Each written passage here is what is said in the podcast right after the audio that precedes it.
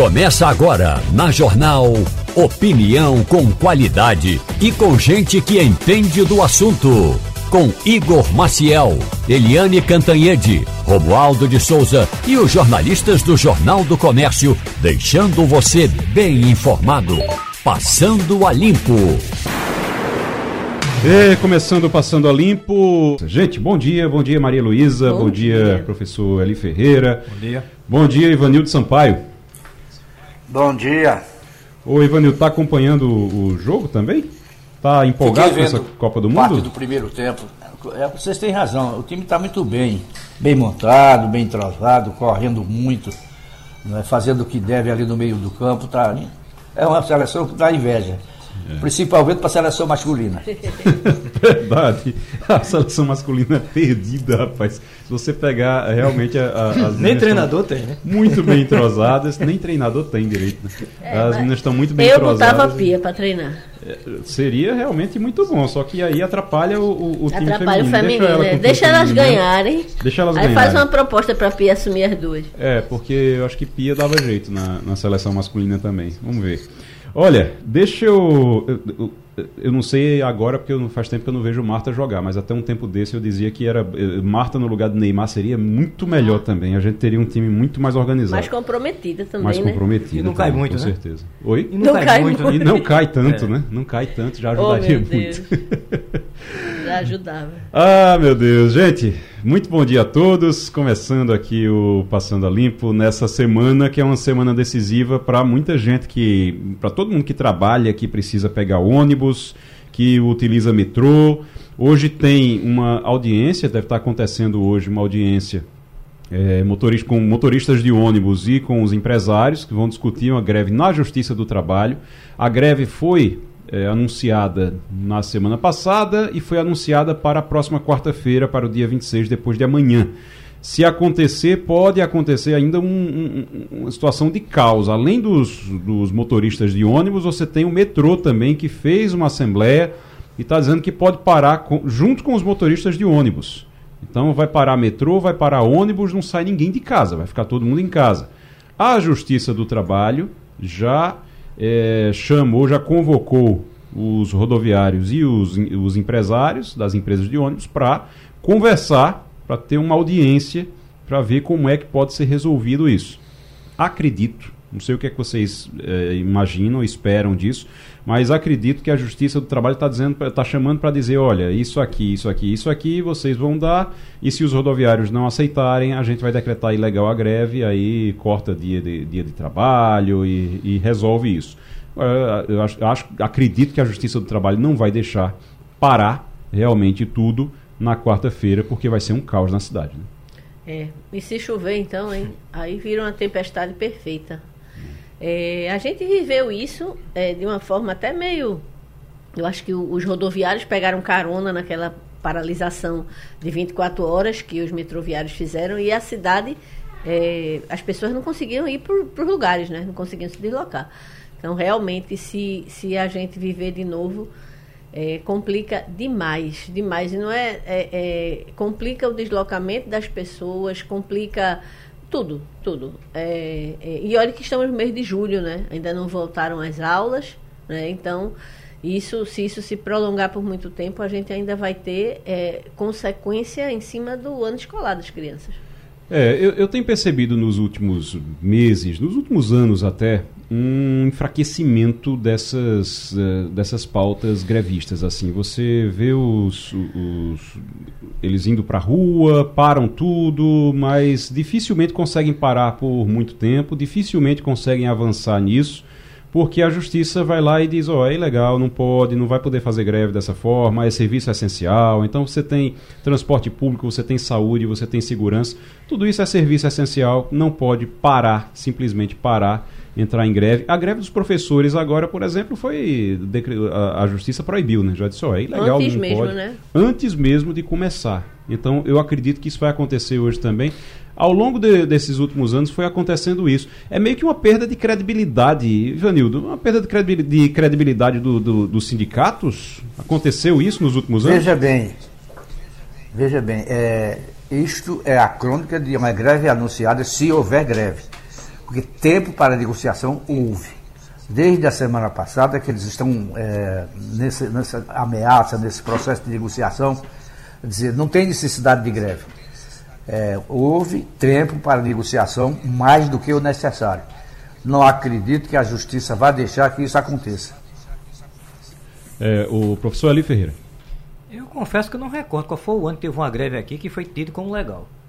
Toda ela é considerada ilegal. Então eu, eu confesso que eu não lembro qual foi o ano que houve uma greve aqui em Pernambuco que foi entendida como legal. Toda ela aqui antecipadamente se diz que é ilegal. Agora, como disse Maria Luísa aqui, quem mais sofre é a população.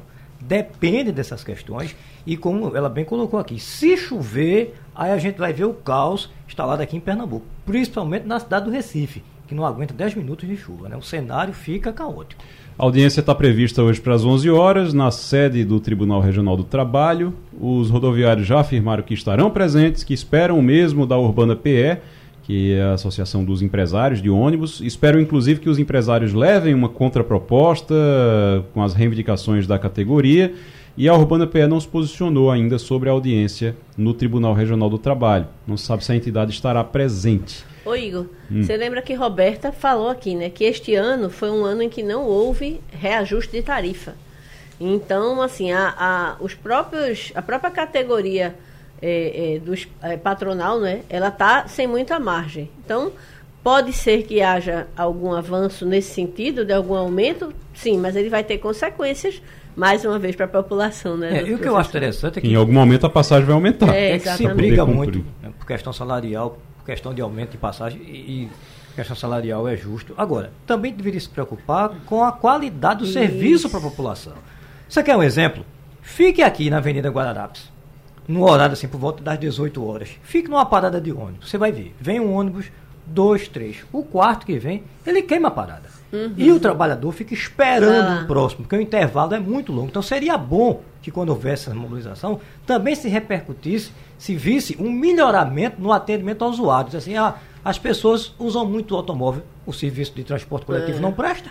o, o que você vê acontecer é, assim que o cara melhora um pouquinho de vida, ele bota uma prestação de moto na, na conta para poder deixar de andar de ônibus. Se livrar, né? Para se livrar. Ele prefere tomar chuva, né? Ele prefere se arriscar, porque a gente sabe o quanto é, é, a, os motoqueiros da cidade são expostos, do que é, se submeter ao que é submetido. O senhor falou da Guararapes e os terminais integrados de passageiros. que Por, são não é, é, guerra é, é guerra, guerra. Ah, assim eu já ouvi relato de pessoas que dizem olha eu que sou mulher fico lá atrás esperando passar porque senão eu apanho então, assim, é, é, é o empurra-empurra, a forma como. Não se respeita a fila? Não, é, é a lei do mais forte. E aí você tem uma, uma população que já passou o dia trabalhando, que muitas vezes tem que esperar uma hora, uma hora e meia para conseguir entrar no ônibus de forma é, organizada, minimamente organizada. E aí eu vou dizer uma coisa, quando eu falo que os sindicatos eles foram perdendo credibilidade, eles foram perdendo credibilidade, vocês acabaram de dizer um dos principais motivos disso. Toda vez quando tem pauta de reivindicação, pode procurar a pauta de reivindicação de todos esses movimentos. Você chega lá, tem ponto número um, salário. Ponto número dois, aí é, é, gratificação, não sei o que lá. Aí assalto. Ponto número 3. Aí, dali em diante, aí você vai ver um monte de reivindicação de melhoria de qualidade para o, o usuário. Que é exatamente para tentar dizer, olha, usuário, a gente está trabalhando por vocês aqui também, a gente está lutando por vocês aqui também. Na hora que chegar na negociação e que disser, não, o salário a gente aumenta, agora o resto, eles acabam a greve eles acabam a greve. Uhum. Porque o importante para eles é melhorar o salário. Se melhorar alguma vida. coisa no salário, eles esquecem, é isso que vocês estão falando aí, a qualidade do serviço, tudinho. O sindicato esquece imediatamente. Ninguém fala mais, por exemplo, da integração temporal, que é uma coisa que a gente já falou várias vezes. A gente continua com o modelo de integração espacial que obriga a pessoa a ir para o TI e nesse TI é, é, ser submetida às maiores é, é, humilhações, porque não falar a palavra correta. Enquanto que, num sistema totalmente eletrônico quanto o nosso, a integração temporal é possível, gente. De você trocar de ônibus em qualquer lugar, desde que respeite aquele limite de tempo, em vez de ter que ir para o TI, em vez de ter que ir é, é, esperar uma hora para conseguir Exatamente. ir para casa. Então, Existem várias alternativas, mas você tem razão. A pauta ela para aonde resolve o seu problema é, da população. Você faz para parecer simpático, o sindicato faz para parecer simpático. Não, a gente está aqui lutando pela melhoria do transporte para o público também. Mas na hora que melhora o salário, resolveu para eles, eles, ó, acaba, acaba tudo, acaba o movimento, acaba tudo, depois resolve o resto. Porque eles são um sindicato dos trabalhadores, parece que não são, eles não são sindicato, e eu acho que eles devem pensar isso, do usuário. Então eles estão ali só para ganhar simpatia, só que você faz uma greve, você atrapalha a vida do usuário, mais ainda, mais do que já é ruim, você atrapalha, você gera um caos na cidade e depois, quando melhora o, o, o seu salário, você deixa tudo para lá, porque é o usuário que se vire depois para reclamar, se ele quiser reclamar. Então, você acaba perdendo a simpatia. Eu não conheço ninguém hoje, eu não conheço ninguém hoje que seja prejudicado, passe um dia sem conseguir pegar um ônibus por causa de uma greve, ou um metrô porque por causa de uma greve, uma paralisação, que vá dizer, não, eu não consegui pegar o ônibus, mas eu apoio a luta do, do, do pessoal. Não tem. Ciro, o Ciro. É cada um por si. Tem um outro problema. É ali é cada um por si. Eu desconheço. Né? Pode existir, eu desconheço. Aí depois Outra diz, ah, não apoia um sindicato. Claro que não apoia um sindicato. Eu desconheço. Outra região metropolitana, além da cidade, além do Recife, de que a população aumenta e as linhas de ônibus diminuem. Eu só conheço isso aqui. E aí você precisa ter uma associação dos usuários do, do transporte para poder reclamar disso. Porque se for depender do sindicato, aí como a população não, não se vê representada pelo sindicato, os usuários não se veem representados por essas lutas do sindicato, aí o sindicato fica isolado, fica sozinho. O próprio sindicato, os próprios sindicatos, eles se isolam quando é, limitam a luta deles, a pauta deles somente a salário. Realmente não vão em frente com as outras coisas. E aí, quando, quando resolve agora, pode apostar agora, tá? Os empresários estão dando inflação, estão querendo dar inflação. Eles estão querendo mais do que a inflação.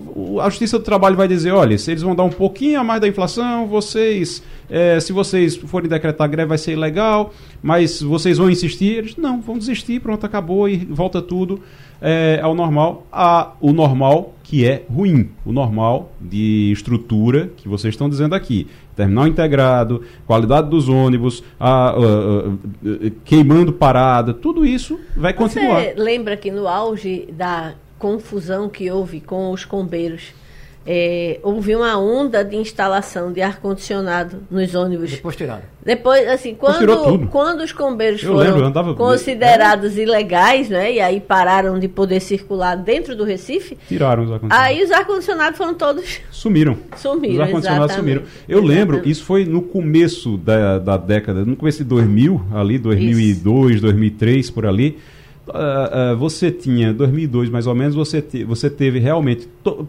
quase todos os ônibus tinham ar-condicionado naquela época.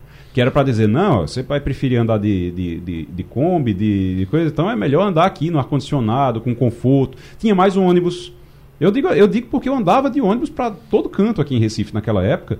E eu andava no ar-condicionado sentado. Você não pegava ônibus lotado, não. Tinha mais ônibus, tinha. Quando conseguiram ali, proibiu o transporte alternativo, proibiu de chegar as no, combis, no centro da de cidade. chegar no centro né? da porque... cidade. Os ar-condicionados sumiram. de repente, os ônibus com ar-condicionado sumiram, desapareceram. Assim, acabou. De repente acabou. E aí você também. Os ônibus desapareceram também, porque começaram a ficar lotados de novo. É algo que realmente preocupa. Vamos ver o que é que vai ser resolvido nessa reunião de hoje.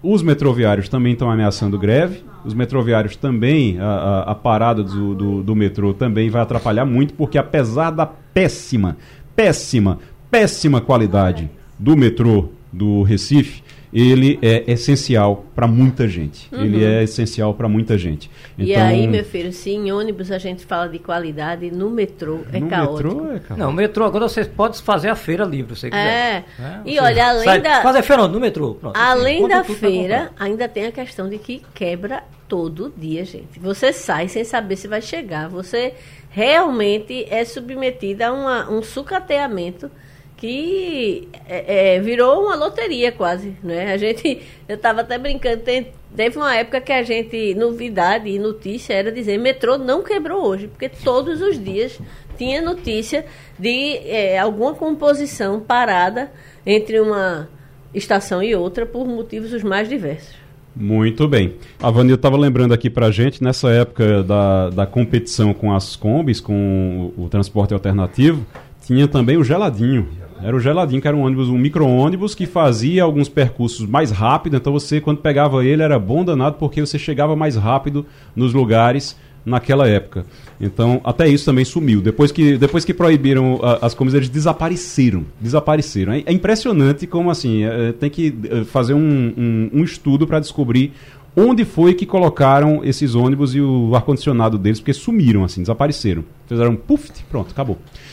Olha, a gente está acompanhando o preço do ovo de galinha. Vocês compraram, compraram ovo ultimamente? O preço do ovo de galinha teve a maior alta em uma década no Brasil, subindo mais de 20% nos últimos 12 meses. Esse aumento é sete vezes maior que a inflação oficial do país, que hoje está em torno de 3%. O alimento é considerado uma opção coringa no cardápio dos brasileiros devido à sua versatilidade. Mas o aumento do preço está pesando no bolso dos consumidores. As pessoas estavam fugindo do preço da carne, apostando no ovo, ali tentando é, é, sobreviver realmente ali com o, o ovo, porque além de ser um alimento é saudável, você tem um, tem um preço melhor, mas até o, o ovo está aumentando o preço agora. O Edival Veras é vice-presidente da AVIP e presidente do Instituto Ovos Brasil. Edival, muito bom dia, seja muito bem-vindo aqui ao Passando a Limpo. Bom dia, Igor Matheus. É um prazer falar com vocês e com todos os ouvintes do Jornal. Ô, Edval, o que é que está ocasionando essa alta de preços? Está tendo menos galinhas? Está tendo menos ovo? As galinhas estão pondo menos ovos? O que foi que aconteceu? Igor, é, a gente produz alimentos, a gente tem que separar em duas etapas, né? A, a etapa antes da, da pandemia e a etapa pós-pandemia. Que aconteceu desde o início da pandemia foi que os preços de milho e soja e esses dois ingredientes são os que compõem mais de 80% do custo, eles subiram muito. Só para você ter ideia, o milho subiu mais de. Oi? Cortou a ligação? Caiu a ligação. Vamos tentar, tentar fazer o contato novamente com Edival Veras, que é presidente do Instituto Ovos Brasil e vice-presidente da Associação Avícola de Pernambuco. Mas ele já estava dizendo ali que aumentou o, o, preço do milho, aumentou o preço da, da alimentação das aves. Né? Isso acaba subindo o preço também dos ovos. Falou também de efeito da pandemia, né? Efeito da pandemia ainda também, né? Porque com a pandemia você teve é, uma dificuldade com isso também. O é, Ivanildo, você tem comprado, tem comprado o ovo, tá achando mais caro o ovo? Veja bem, essas questões aqui em casa são reservadas, são resolvidas pela minha mulher. Ela não me falou de, de, de, alta de custo desse negócio, não, não é? mas certamente ela registrou. Mas deixa eu dizer uma coisa a você: provavelmente a guerra lá na Ucrânia né, também tem impacto no, custo dos cereais. Uhum. É, o, a Ucrânia é um dos grandes produtores de milho do mundo. É, e o Brasil começou a, a, exportar para alguns países que eles não podem mais exportar, uhum. fazendo com que o preço subisse aqui internamente. É, não e... sei se essa, se essa é uma das causas da, da, do aumento do custo do mas certamente será. será uma, gente... uma, não, é a causa, não é a causa única, mas será uma das causas. A gente retomou o contato com o Edival. Edival, retomamos o contato. É, a, a, guerra na Ucrânia atrapalha também? Alô? Oi, tá ouvindo? Agora sim, agora Pronto, sim. retomamos o contato. O, a guerra na Ucrânia atrapalha também, porque a Ucrânia é um dos maiores é, é, produtores de, de grãos do mundo, né? É verdade. O que ocorreu, a ligação caiu, mas eu estava explicando, é que nós passamos 18 meses trabalhando com margem negativa. Os três fatores principais, principais que fizeram que o preço de ovos subissem foi, primeiro, os preços de milho e soja subiram bastante. Naquele primeiro momento, nós não conseguimos repassar custo. E exatamente por estar trabalhando há muito, muito meses com margem negativa, houve uma redução da produção brasileira de ovos, porque, você sabe, todas as, as empresas precisam pagar as contas no final do mês. E a gente não conseguia fazer isso. Então, aliado a esse aumento do custo e essa diminuição na produção de ovos brasileiros, é, realmente está fazendo com que esse preço suba um pouco. E também porque o mundo está tendo um problema sanitário É, e está faltando ovos no mundo inteiro. Tá Aqui no Brasil, infelizmente, a gente não está tendo esse problema, mas a gente também está exportando bastante. Então, os três fatores principais que fizeram que os preços elevados são exatamente esses. Agora, um componente que pesa muito mais no nosso custo, que é milho e soja, é realmente é que está impactando de forma mais evidente nesse custo, nesse preço. Edival Veras, vice-presidente da VIP, da Associação Avícola de Pernambuco e presidente do Instituto Ovos Brasil. Maria Luísa Borges. Bom dia. A gente está vendo, né, esse aumento superior a 20% né, da, do preço do ovo, que é, assustou, porque de repente é, é, mais caro hoje até você comprar ovo do que galinha, alguns cortes de frango. A minha pergunta para o senhor é qual é a perspectiva para agora, final de ano e 2024? Esses fatores que o senhor disse que estão colaborando, eles tendem a reduzir o impacto, aumentar o impacto? O que é que o consumidor pode esperar para as próximas semanas e meses? É, que, só para você ter ideia, nós comprávamos milho a 32 reais, e agora o valor dele está em torno de 65 reais. Esse aumento de preço ele, é, já recuou um pouco, mas ainda está bastante elevado quando a gente olha no período pré-pandemia. O Brasil está tendo hoje uma das maiores safras da história. Então, a expectativa nossa é que o preço de milho e soja recue um pouco para que a gente possa recuar custos e que a gente possa é, diminuir esses preços. A nossa, a nossa, é, a gente sabe da importância dos ovos para os consumidores, sabe que é um alimento completo, importantíssimo, e a gente também se preocupa muito com essa relação de custo e de oferta. A preocupação agora, número um da gente, é que a gente consiga se manter livre dessa, dessa doença que está ocorrendo no mundo inteiro e que a gente consiga é, manter a nossa produção e não deixe faltar um produto tão importante para os consumidores. Mas a expectativa da gente é que, baixando os preços de milho e soja, obviamente que a gente vai voltar a uma produção no patamar normal e esses preços vão, vão se equilibrar e, e provavelmente vai baixar um pouco para o consumidor. Edival Veras falando aqui pela VIP pelas, pelos produtores de ovos aqui em Pernambuco. No Brasil a gente tem é, um aumento, como eu disse aí, é, em torno de 20% no preço do ovo. Realmente algo que está chamando a atenção. Eli Ferreira. Ah, bom dia, presidente Edival. É, é comum a gente ver pelos bairros o carro do ovo que vende era R$ 9,90 em pouco tempo ele subiu para 14,90. Basicamente, presidente, por que, que essa subida foi tão rápida assim? De 9,90 para 14,90 o, o ovo. A, a bandeja de ovo. Alô? Acho que caiu novamente a ligação tinha caído. Vamos só finalizar. Edival Veras conversando com a gente, é vice-presidente da Associação Avícola de Pernambuco. O Eli Ferreira tinha feito uma pergunta sobre o preço ali. O que você estava dizendo? É a bandeja de ovo a bandeja que sai vendendo ovo. nos carros, que é R$ 9,90 e em pouco tempo foi para R$ 14,90. A que é se atribui essa conta, subida tão rápida? Né? É, é exatamente por conta desse, desse aumento de preço, né, Edival? Exatamente. É porque o milho, ele custava R$ 32,00 um saco de milho com 60 quilos e a soja custava R$ 1.300. O milho pra, passou para 65 e a soja para quase R$ 2.500. Esse aumento de preço, de custo, em dois ingredientes que são importantíssimos na ração, fizeram com que os preços também, os nossos custos subissem. Então, de fato, é, o carro do ovo normalmente ele passa com preço baixo quando tem muita sobra de ovo. Hoje, sendo bem honesto com vocês, eu acho que a gente tem que ser muito responsável com o que a gente faz o que a gente tem feito praticamente é repassar o custo, porque a gente precisa continuar produzindo um alimento tão importante que é o ovo e ofertando para todos os pernambucanos.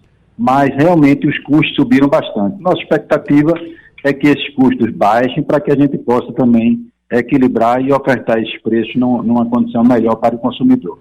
Edival Veras, vice-presidente da VIP, obrigado pela participação aqui com a gente. Vamos realmente esperar que esse preço baixe. Ele disse que passou aí de 32 para 65 o preço do milho, o, o preço da saca, né?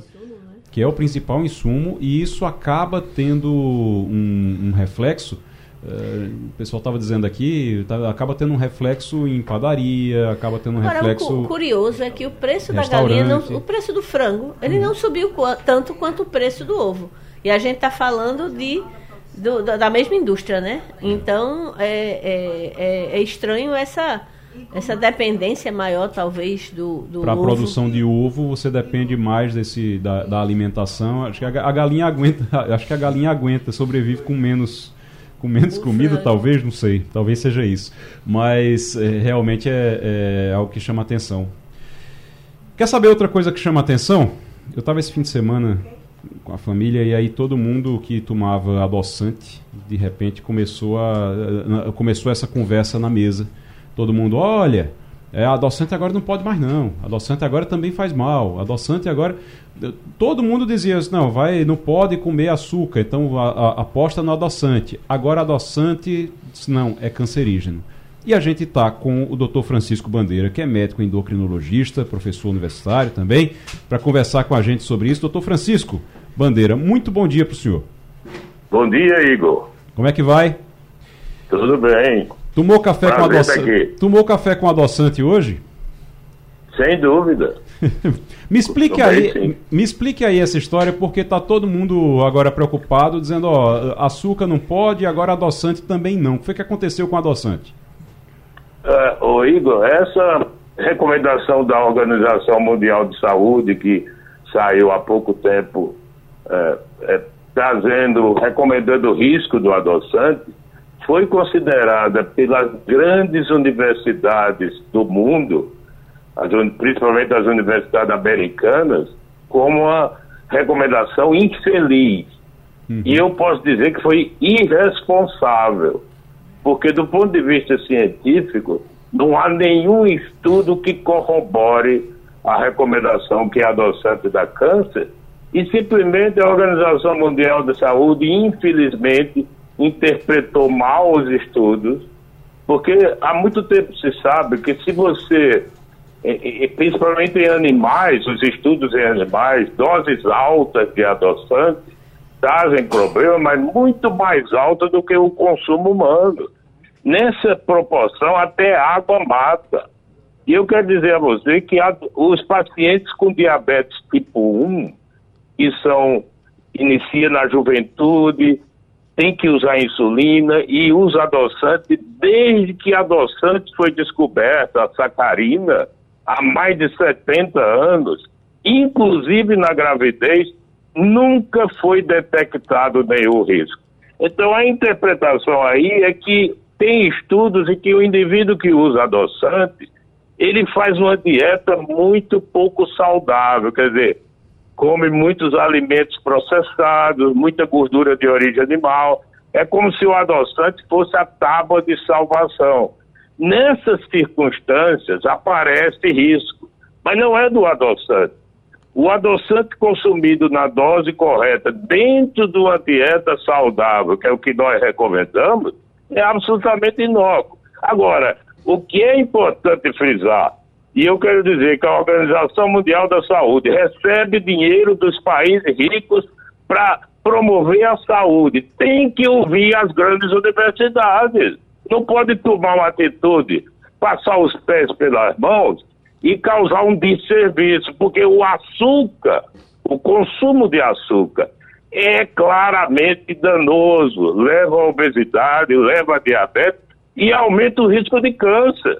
Uhum. 40% das mortes por câncer hoje são atribuídas ao consumo regular de açúcar. Então, repito, foi um desserviço à humanidade, mas essa contestação foi feita a nível científico.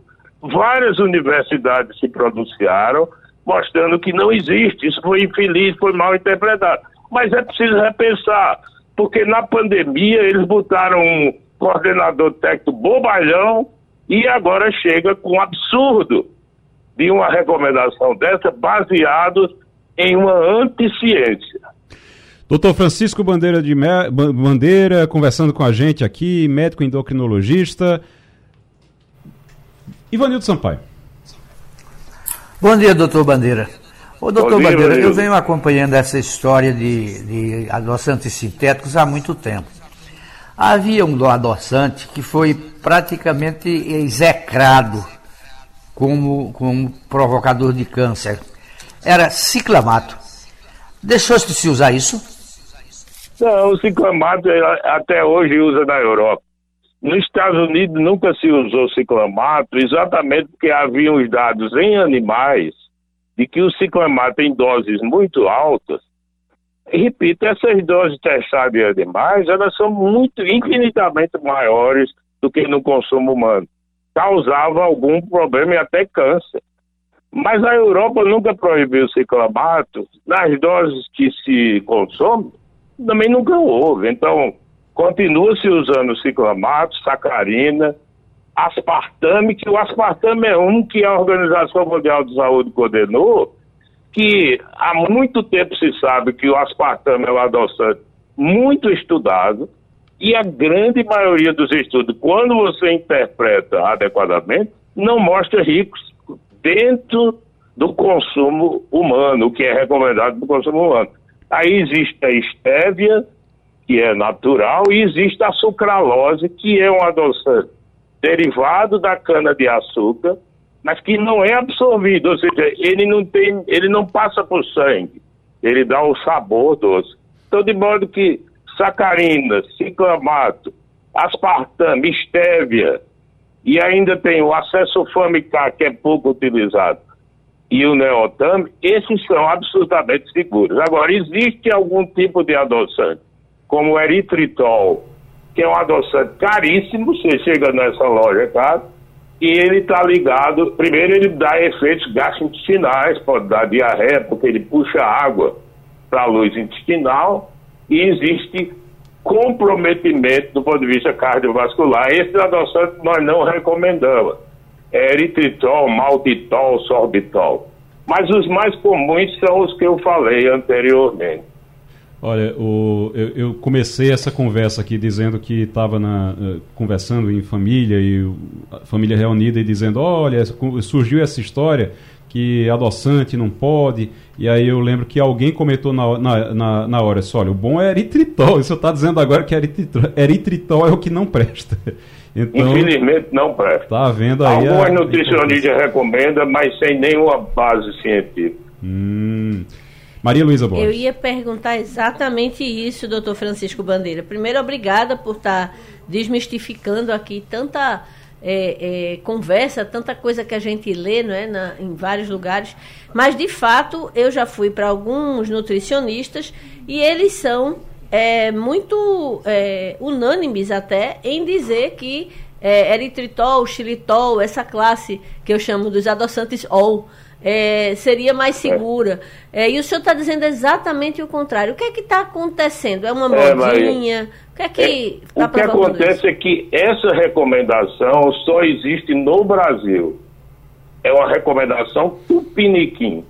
Em todo lugar do mundo, a ciência não recomenda esses adoçantes como primeira linha. Eles são muito usados pela indústria, porque eles têm um poder adoçante muito grande mas primeiro eles têm atividade osmótica. Então, se você, muita gente toma um sorvete com esse adoçante, tem diarreia imediatamente, ela é laxante. Então, eles têm um efeito osmótico. E segundo, eles fazem parte do que nós chamamos FODMAP, aquelas pessoas que têm colo irritável, intestino irritável, que tem que fazer uma dieta pobre em açúcares fermentáveis, que é o que significa a sigla FODMAP, esses adoçantes pioram muito os sintomas intestinais, principalmente diarreia, gases. Então, do ponto de vista científico, não há nenhuma recomendação de qualquer lugar do mundo que coloque esses adoçantes em primeiro lugar. Pelo contrário, eles são em último. Mas a indústria lança mão dele porque ele dá um sabor muito doce aos chocolates, aos doces, zero açúcar. Doutor Francisco Bandeira. Eu queria só pedir mais um, uma, uma informação a respeito desses, dessa classe de adoçantes, que o senhor falou também que ele não é recomendado para quem recomendável para quem tem problema cardíaco? É porque o eritritol é ligado a um aumento de risco cardiovascular. As pessoas que consomem eritritol regularmente tem mais chance de ter um infarto, um AVC, insuficiência cardíaca. Então, esse é outro ponto que está estabelecido. Mas o mais importante desses adoçantes é a intolerância gastrointestinal. Além deles serem muito mais caros. Eu não prescrevo e se meu paciente estiver usando, eu tiro. Doutor Francisco Bandeira, conversando com a gente agora sobre os adoçantes. Eli Ferreira. Professor Francisco, bom dia. É, pois não, bom dia. Eu, eu, confesso que eu fiquei estarrecido porque eu tenho, tenho um amigo, felizmente faleceu durante a Covid, a pandemia da Covid, que a, a, nora dele ela é oncologista e eu me lembro muito bem uma vez conversando com ele, ele disse que a primeira vez que ela fez a visita à casa dele, ele disse, olha, por favor, quer viver mais, tire o adoçante da sua vida. É infundado. E, e eu posso dizer a você que os, os grandes congressos americanos, que são os mais importantes do ponto de vista científico, tanto o Congresso Americano de Endocrinologia, o Congresso Americano de Diabetes, toda sessão eles soltam uma nota sobre adoçantes e não há nenhuma evidência. Agora, o oncologista devia ter medo do açúcar, porque isso está estabelecido. O que leva ao aumento do câncer hoje exponencial é o aumento da obesidade, principalmente a obesidade central, é o aumento do diabetes. Tudo isso depende do consumo de açúcar e alimentos ultraprocessados. O que a Organização Mundial de Saúde fez foi avaliar esses estudos em que o indivíduo consome adoçante, mas em cima de alimentos ultraprocessados, que são alimentos que têm muito conservantes, a estes sim são componentes extremamente danosos. Doutor Francisco Bandeira, conversando com a gente aqui, médico endocrinologista, professor universitário, conversando sobre adoçante. Muito obrigado, doutor Francisco Bandeira. Obrigado, bom dia. Vamos conversar com a Eliane Cantanhede agora? Todas as segundas e sextas-feiras, na Supermanhã da Rádio Jornal, Eliane Cantanhede faz um balanço do cenário político, os bastidores de Brasília, a análise das decisões que afetam a vida do país e a opinião de quem conhece o dia a dia do poder. Eliane Cantanhede, todas as segundas e sextas-feiras, na Supermanhã da Rádio Jornal. Eliane, bom dia. Bom dia, Igor. Bom dia, colegas, ouvintes. Eliane, eu estou fazendo uma petição aqui. Eu quero saber se você assina essa petição. É para a seleção masculina de futebol, ela além de substituir metade ou mais da metade dos homens por, por essas meninas que estão jogando agora, porque elas são muito boas. Fui logo ali correndo na seleção masculina porque ela é boa demais, né? É, fez Gente, três 4 gols. 4x0 é muito tá 4 a 0 né? tá... Ainda é Borges. É. É Borges, né? É aí, Borges. É, ela fez três gols, desses quatro, três foram dela, realmente chamando a atenção e jogando muito bem a seleção brasileira. Eu queria só que fizesse mais dois para poder igualar a Alemanha. A Alemanha fez seis, o Brasil faz seis também na estreia e fica tudo igual para ver o que é que acontece depois. Mas, Eliane, hoje a semana começou. Sim, mas você assina a petição ou não? assina a petição. Pronto. E tem mais, né? Hum. O Brasil nunca fez muito bonito assim na, na, nos campeonatos femininos de futebol. E a Alemanha já foi campeã da, são quatro países que foram campeões. A Alemanha, a, o Japão, olha só, o é. Japão. É. Estados Unidos. Japão, Estados Unidos que ganhou três vezes e teve mais um. Japão, Alemanha, Estados Unidos, teve mais um que eu, eu não vou, me lembro. Eu vou mas, pesquisar, enfim, eu vou pesquisar aqui. Ganhou. Eu acho que dessa vez a gente está com chance. É, viu? Ah, o, o, Brasil está com chance, o Brasil está tá forte agora. Vamos ver realmente quem é. Mas aí você tem aqui, eu estou vendo aqui agora, Estados Unidos, Noruega, Japão e Alemanha. Estados Unidos, é, Noruega, Noruega, Japão e. Era Noruega, Noruega, exatamente. Exatamente. O Brasil foi vice-campeão em 2007, perdeu para a Alemanha. Noruega estreou com derrota, né, para dona é. da casa. A Nova Zelândia. Noruega estre estreou com derrota. É. O Brasil foi vice-campeão contra a Alemanha. Chegou à final em 2007, mas perdeu para a Alemanha na final. Estados Unidos ficaram em terceiro e a Noruega em quarto nesse ano. Então tem chance, tem chance. Vamos lá, vamos em frente que tem chance. Ô Eliane, a semana começou com uma operação da Polícia Federal. Faz pelo menos uma meia hora que eu vejo Flávio Dino dando entrevista, falando sobre essa operação da Polícia Federal contra suspeitos do assassinato de Marielle Franco e o Anderson, que era o motorista dela. O que é que tem de novidade nessas prisões? Olha, é, primeiro a gente precisa dizer que é uma questão assim de, sabe, uma questão fundamental para o governo Lula e particularmente para o ministro da Justiça, o Flávio Dino. Ele já se comprometeu mais uma vez de levar muito a fundo a investigação dos mandantes do assassinato da Marielle e do Anderson. É, e ele está, enfim, ele está levando isso muito a sério. Você já tem, ao longo do tempo, dois presos como executores. Executores. Mas quem foram os mandantes? No Rio de Janeiro, todo mundo sabe, no Brasil, todo mundo sabe, no mundo inteiro, todo mundo sabe que os mandantes são muito poderosos porque conseguiram interferir nas, nas investigações, já foram mudadas as, as cúpulas que investigavam, já foram mudadas uma, duas, três vezes, né? e agora as investigações continuam avançando. Hoje, Uh, tem oito buscas e apreensões e já está preso Maxwell Simões Correia, conhecido como Suel, que é um ex-bombeiro e isso vai, enfim, é o, é o novelo, né? É o novelo, porque o, a intenção dessas novas operações, dessas novas investigações é chegar aos mandantes.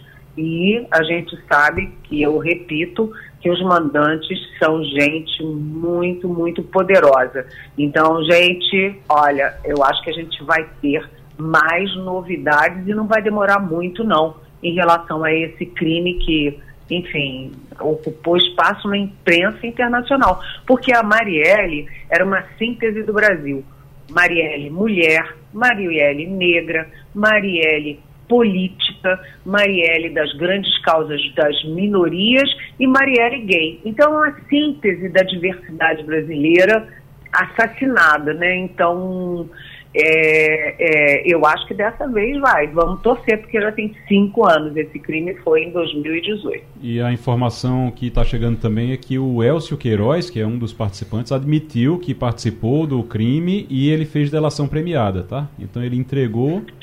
É, ele entregou os outros e já fez uma delação, então provavelmente provavelmente já se tem aí já se, já se tem um, um indicativo dos mandantes Talvez porque o Elcio Queiroz fez delação premiada, o Flávio Dino está tra trazendo essa informação agora numa entrevista e Eliane trazendo os detalhes aqui para gente também. Eliane Cantanhede na Rádio Jornal, Ivanildo Sampaio. Bom dia, Eliane. Eliane, há muitas críticas, principalmente no meio jurídico, em relação a essa proposta do governo que aumenta o, uh, o prazo de prisão, né, as penas de prisão para quem atentar contra autoridades. Esse negócio tem chance de ser aprovado no Congresso? Oi, tudo bem? Bom dia, Ivanildo.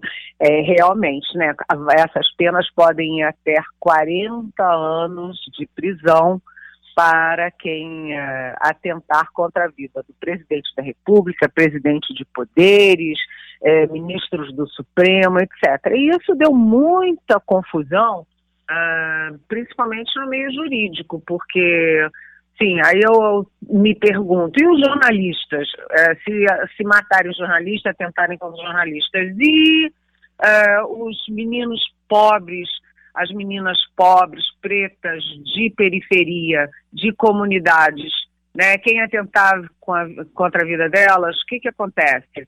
Né? Então, não pode ter esse tipo de privilégio, isso está repercutindo muito mal. Mas, afora isso, né, do privilégio, você tem um pacote que é bem-vindo, um pacote de segurança que simplesmente é, é um recuo naquela flexibilização de armas e munições do Bolsonaro para civis. A gente sabe, as estatísticas do mundo inteiro mostram que os países que flexibilizam armas para civis, tipo Estados Unidos, têm maior mortandade. Né? E a, o mapa da violência aqui no Brasil mostrou que 76,5% dos assassinatos são cometidos por, uh, com arma de fogo. Então, o, o, esse pacote retira, retira armas de circulação e retira também, é, reduz o, o, o número de munições em mãos de civis. Mas tem aí o problema da bancada da bala, né? Porque a bancada da bala tem 264 deputados dos 513 da Câmara é, Federal e uh, essa bancada da bala reagiu. Mas, cá para nós, houve uma intensa negociação com a bancada da bala, inclusive por isso algumas armas que serão é, proibidas para civis é, tem uma ressalva no, no projeto no de, de decreto que é o seguinte: olha, quem não tem, não terá, mas quem já tem vai poder manter, exatamente para é, acomodar ali, para diminuir a reação na super forte bancada da bala na, no Congresso. Eliane Cantanhede no Passando a Limpo na Rádio Jornal. Eli Ferreira. Bom dia, Eliane. É, o presidente Lula, ele foi recentemente ao Hospital Sírio-Libanês, né, é, segundo as informações, uma infiltração no quadril. Como é que está, como é que anda os comentários em Brasília com relação a essa possibilidade do presidente fazer uma cirurgia ainda este ano no quadril?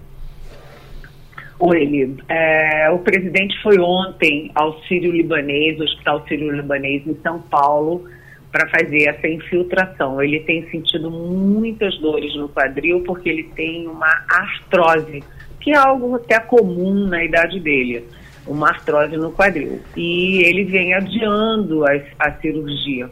Porque tem viagens internacionais, porque tem reforma ministerial, porque tem a âncora fiscal, a reforma tributária, enfim, ele está adiando isso, mas é a explicação que o Palácio, por exemplo, dá para os ataques de irritação do, do Lula. Realmente, quando a gente tem dor, a gente fica mal-humorado e o Lula também atribui, assim, alguns ataques de mau humor à dor no quadril.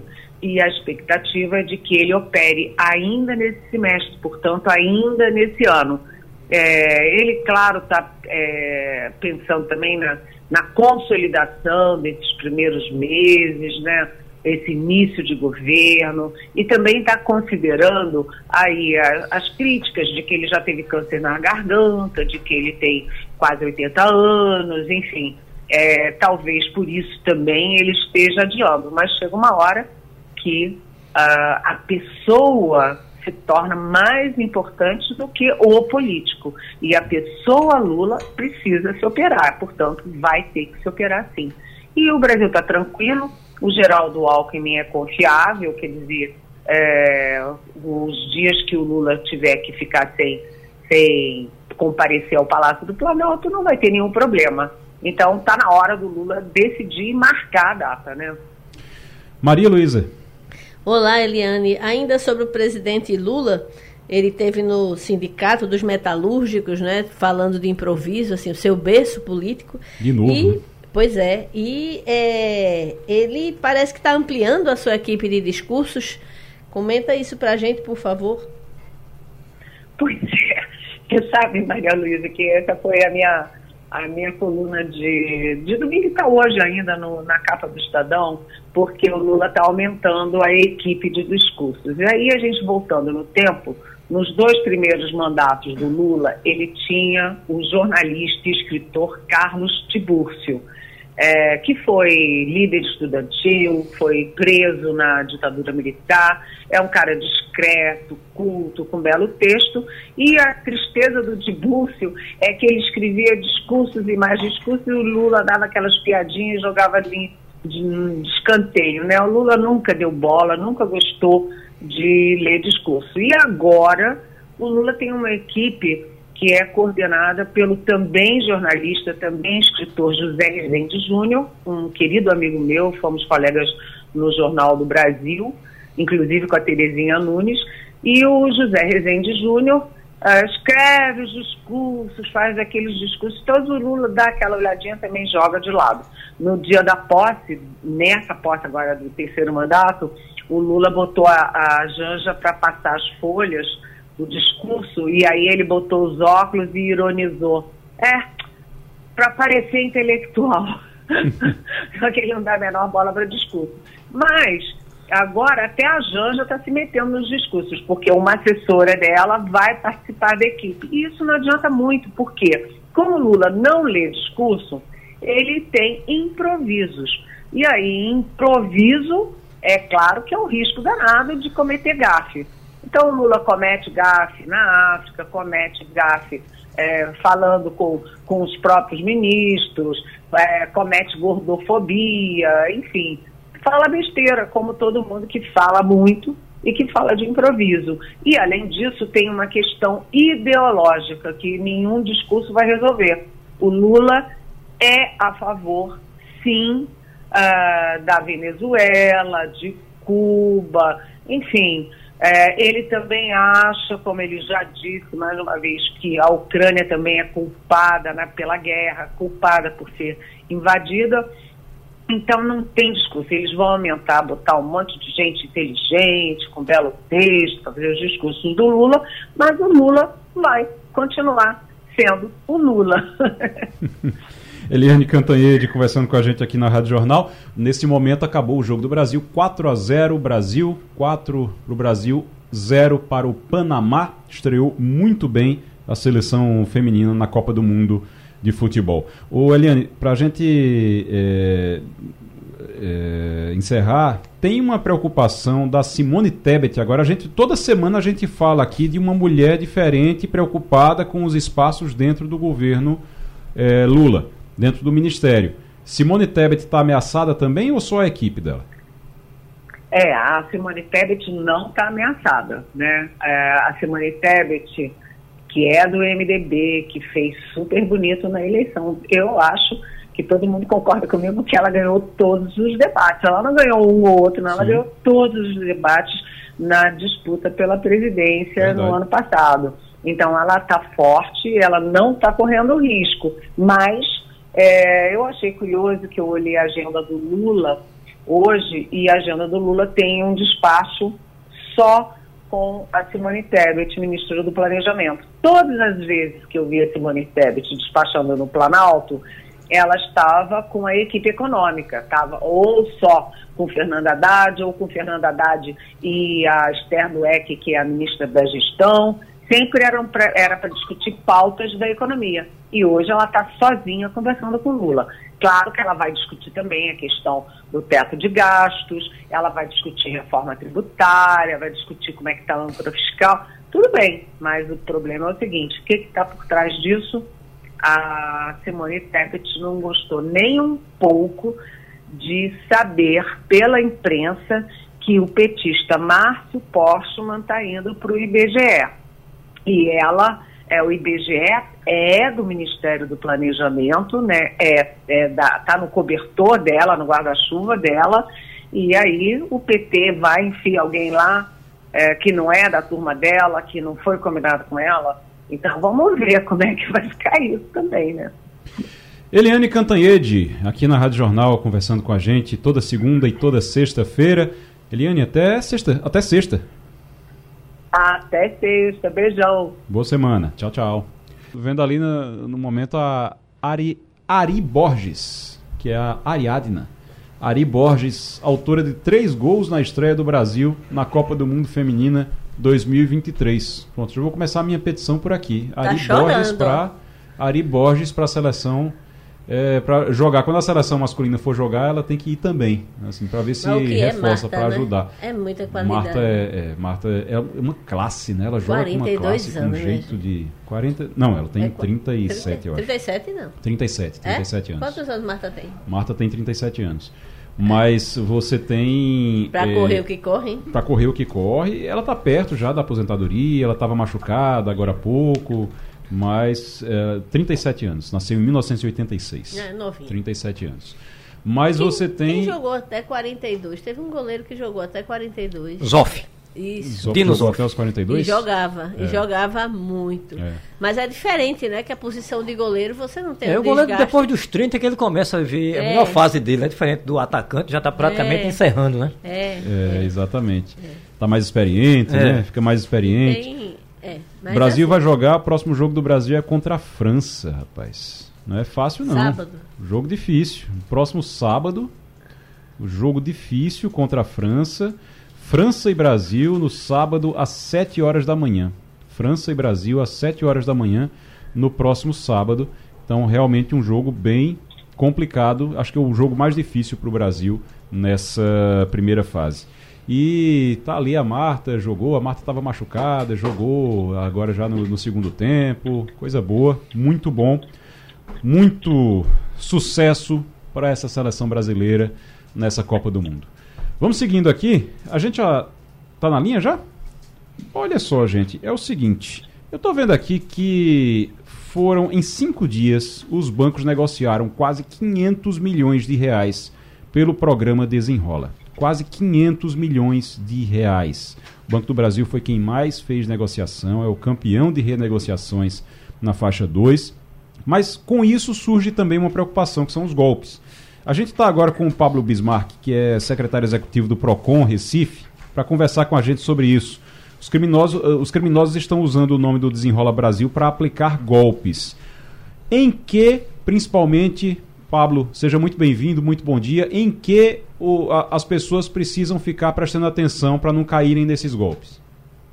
Bom dia, Igor Maciel é, e, e, ouvintes da Rádio Jornal. E a, a, um abraço aí para todos que estão na bancada. É, então, o que a gente tem que tomar cuidado, é, os consumidores têm que tomar cuidado, é não fazer nenhum tipo de negociação que não seja pelos canais oficiais né, das instituições. Né? Todo banco está é, tá divulgando aí, toda empresa está divulgando é, os canais oficiais, seja pelo WhatsApp, um WhatsApp oficial, né, seja pela, pelo, pelo site ou pelo aplicativo. Então, as pessoas que querem fazer essa negociação, fazer sempre pelos canais oficiais dos bancos, jamais é, é por meio de links, né, eventualmente é, é, encaminhados por e-mail. Né, é, ter muito cuidado também com, se for fazer por telefone, né, com quem está do outro lado, né, é, se a pessoa, por exemplo, do outro lado da linha está solicitando um pagamento prévio para fazer uma, uma negociação, então já tem que desconfiar desse procedimento, né, não é um procedimento adequado, correto, que as instituições é, é, utilizam, né? Então tem que ter todos esses cuidados. É, além disso, jamais, sob hipótese alguma, é, repassar dados confidenciais, né? senhas, é, é, é, enfim, nada que, que, que deixe o, o, consumidor ali em situação de vulnerabilidade, né? Isso jamais pode, ser, pode ser feito. E claro, se cair num, num golpe desse, né? denunciar na, na, delegacia do consumidor. Isso é um crime né, previsto na legislação que deve ser denunciado, deve ser coibido. Pablo Bismarck, secretário executivo do Procon Recife, conversando com a gente sobre golpes envolvendo o Desenrola Brasil. O Ivanildo Sampaio. Bom dia, Pablo. Veja bem, é, toda vez que existe uma campanha desse tipo, né, se pede sempre a posteriori que as pessoas tomem cuidado com possíveis golpes. Por que não se faz campanha antecipada ou campanha preventiva antes de lançar esses programas? Muita gente é desinformada, muita gente não sabe o que é que vai tratar, como vai tratar. Não era necessário que se esclarecesse isso com essas recomendações. Evite telefonema de quem você não conhece, não aceite, enfim. Uma campanha preventiva para evitar possíveis golpes.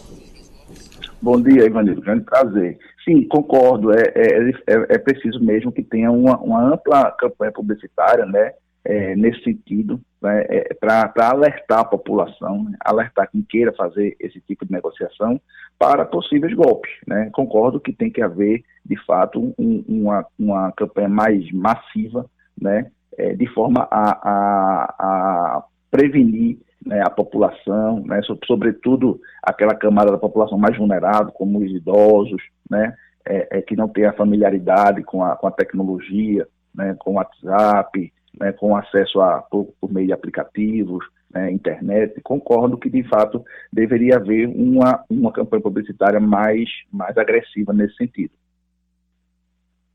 Aqui conversando com a gente, secretário executivo do PROCON Recife. Maria Luísa. Bom dia, Pablo.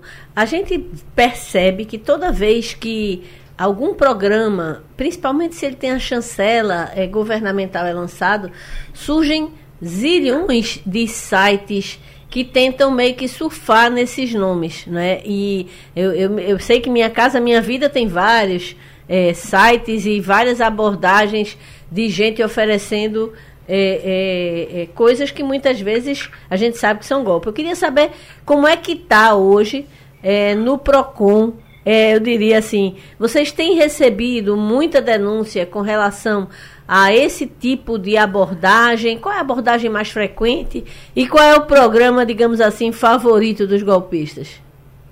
Bom dia, Maria Leite. É um grande prazer falar com você. É, de fato, nós ah, no, no PROCON Recife recebemos muitas, muitas queixas nesse sentido. Né? A gente orienta, né, pede que o consumidor, que eventualmente se caiu num golpe desse, procure a delegacia do consumidor, que é a instância é, adequada para tratar esse tipo de situação, né, já que é um crime.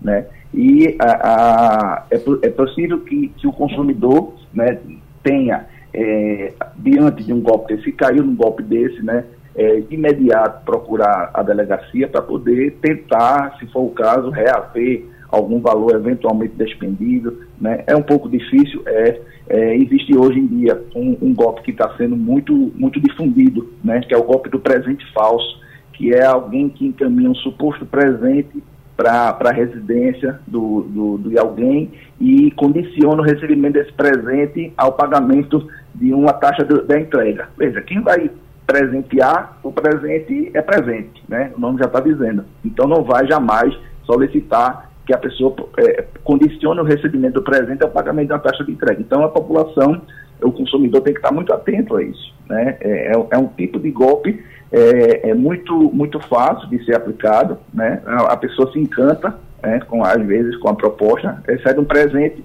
mas ali, na hora de, de digitar a senha para poder é, pagar essa suposta taxa de entrega, o valor não é aquele, né? A, a senha, às vezes, está ali é um programa instalado que a, quando ele digita a senha, é, é, é, o programa copia essa senha e aí a partir daí começa a, a fazer outros golpes, fazer outras compras, enfim é o, tudo isso que o consumidor tem que estar muito atento, né? Como eu disse, sobretudo aqueles, aqueles consumidores mais vulneráveis, né? São os idosos com relação a isso. É importante porque acho que você recebe o presente e fica ali é, curioso. Pra, você acaba... Ele falou uma coisa importante, é. os idosos são muito vulneráveis. Verdade. Eu, eu tenho uma, uma amiga é, cuja mãe caiu num golpe desse e era e que presente, era simplesmente um carro que hum. quiseram que ela pagasse a, o emplacamento para receber o veículo. Veja que situação. A senhora foi sorteada, vai ganhar o carro tal, a senhora paga aqui X, que é o emplacamento, a gente vai entregar na sua casa. E ela pagou. É, é assim, a minha amiga conseguiu interromper as, no meio do caminho, porque ela já estava Nossa. na caixa econômica, sacando o dinheiro dela e essa, a mãe da minha amiga, ela já tinha um processo de demência instalado, uhum. né? Então, além do mais, a pessoa está vulnerável, a pessoa tem problemas é, é, é, de saúde. E foi, foi assim, a, a menina parou o que estava fazendo para ir resgatar a mãe, porque a mãe ficou braba com ela, porque queria, porque queria transferir o dinheiro da poupança para ganhar um carro. Agora deixa eu perguntar, Pablo, a, a, pessoa, por exemplo, recebe uma ligação, diz, não, você foi sorteado, você foi, você vai receber um presente. Ela pode procurar o Procon e buscar informações? O que é que ela faz? É, pode procurar o PROCON, a gente orienta, vai dar toda a orientação, mas uma, um, possível, um possível golpe aí já não é nossa competência, né? A competência da, é da delegacia, que isso é um crime previsto na, na legislação. Então a gente faz todo o trabalho orientativo, né, preventivo, é, é, é, de dar esse suporte para a população, para o consumidor, mas de fato a apuração disso, né, se a pessoa de fato caiu, já caiu no golpe, aí passa a ser da, da delegacia. Então Sim. o consumidor tem que estar muito atento. Às vezes, por exemplo, é comum, até já aconteceu comigo, recebi um boleto né, de uma operadora que eu, eu tenho conta, eu tenho, eu tenho é, meu telefone, determinada operadora, que eu pago todo dia 15, por exemplo, e eu recebi um, um boleto com vencimento para o dia 30, estranhei.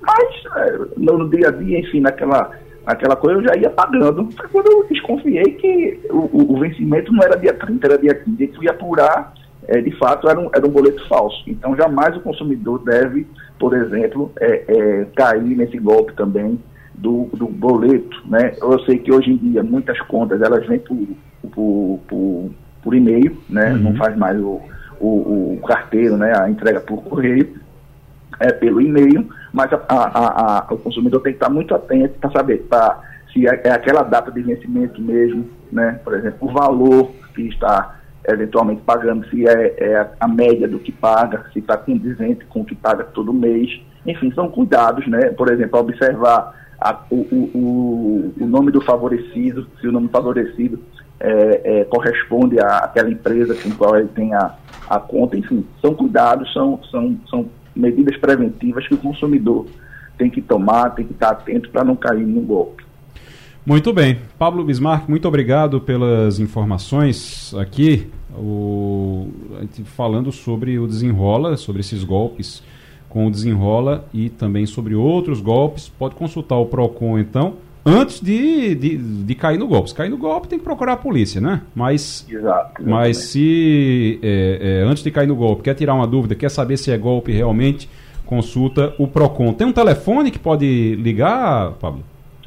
Tem, nós, nós temos um atendimento presencial na rua Carlos Porto Carreiro, no Derby, né, e também nos, nos três compais, né, temos uma, uma sala do PROCON em cada compás, e também através do 0800 100, é, é, 111 113 1156. 0800 0800 113 1156. 113 1156.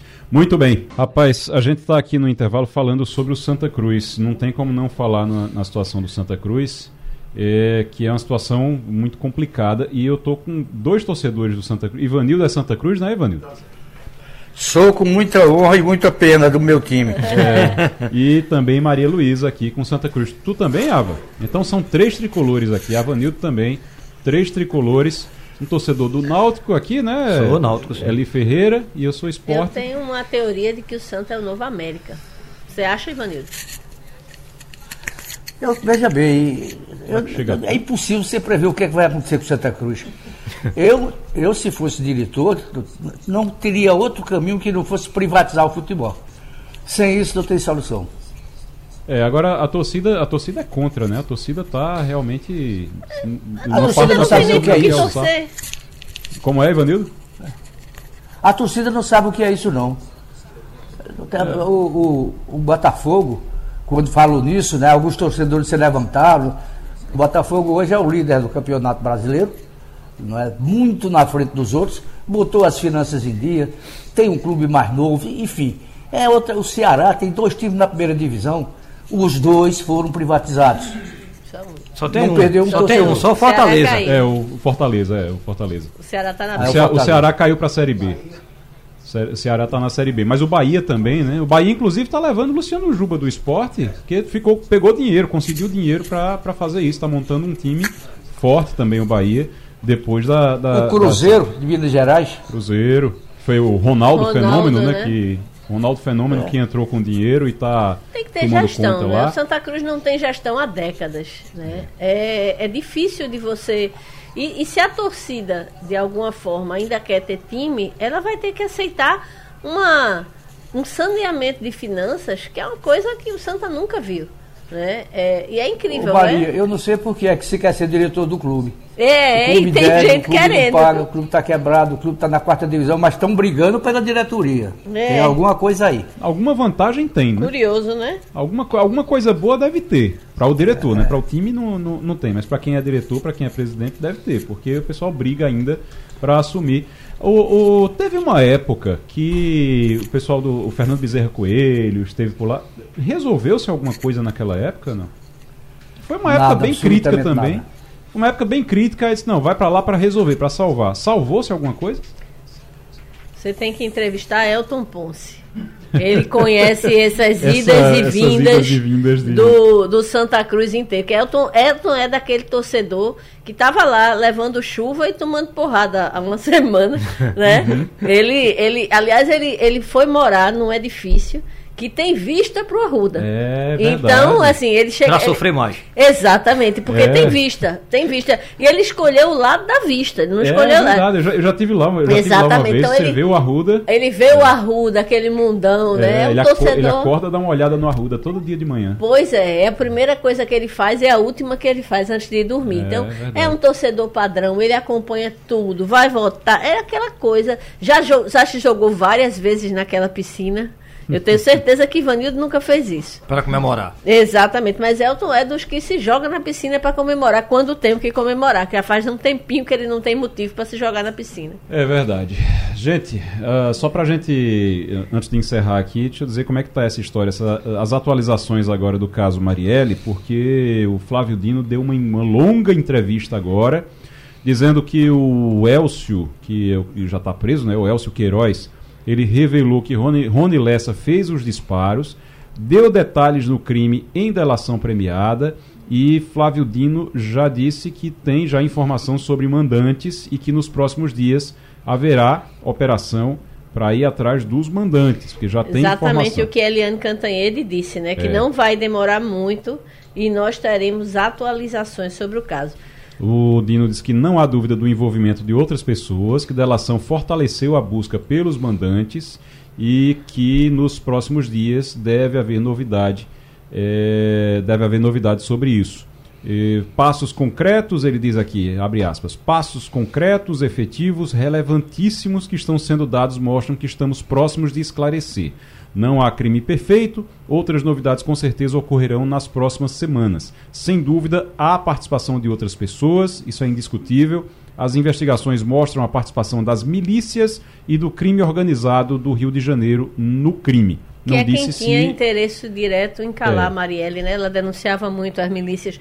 E uma coisa é, que na, aquele crime especial me assombra é que os criminosos não tiveram nenhum cuidado. Assim, eles fizeram o, o, o, ataque no meio da cidade, numa área super movimentada, perseguiram o local carro. Local que tinha câmera. Local que tinha câmera. Então, eles tinham tanta certeza da impunidade que eles não tiveram minimamente. É, é, eu não gosto de falar a palavra cuidado, porque isso não é cuidado, né? É, é, é uma síntese. A forma como o crime aconteceu é de quem tinha muita certeza de que nada aconteceria com ele. Essa é uma é uma, uma constatação triste. Tantos anos depois, você ainda está é, é, atrás de culpados, é que eu acho realmente inacreditável. É, e a informação é que o, a Polícia Federal fará operações nos próximos dias contra os mandantes do crime. Está confirmado pelo ministro aqui devem ocorrer já nas próximas semanas outras operações contra alvos apontados nas investigações como mandantes. Até agora, a Polícia Federal estava debruçada nos executores da parlamentar e do motorista.